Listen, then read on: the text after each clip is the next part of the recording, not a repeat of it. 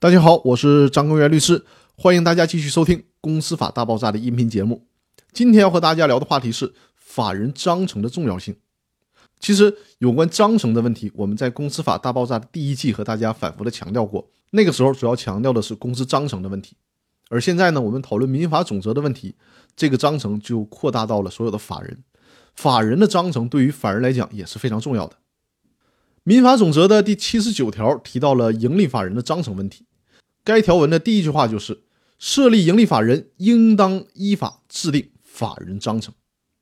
最高人民法院在《民法总则的理解与适用》这本书当中强调，法人章程的内容对于公司法具有补充性，也就是说，法人章程还可以就公司法没有做出规定，或者是没有规定很详细的内容呢进行补充。公司章程能起到对公司法的补充作用，而且也具有排除公司法当中选择性条款的效力。法人章程在法人的一系列文件当中呢，都处于宪法级的地位。所以说，盈利法人必须制定法人章程，这就强调了章程的重要性，也承认了公司法本身并不能全面的调整公司内部的事情，需要由章程做出补充性的规定。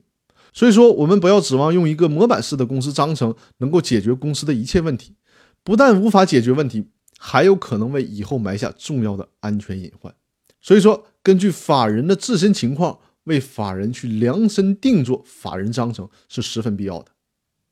那如果大家在设立公司的时候有这种章程制定方面的需求，也可以跟我联系，由我来给大家提供专业化的法律服务指导。那好，我们今天的分享就到这里，我们下期再见，谢谢大家。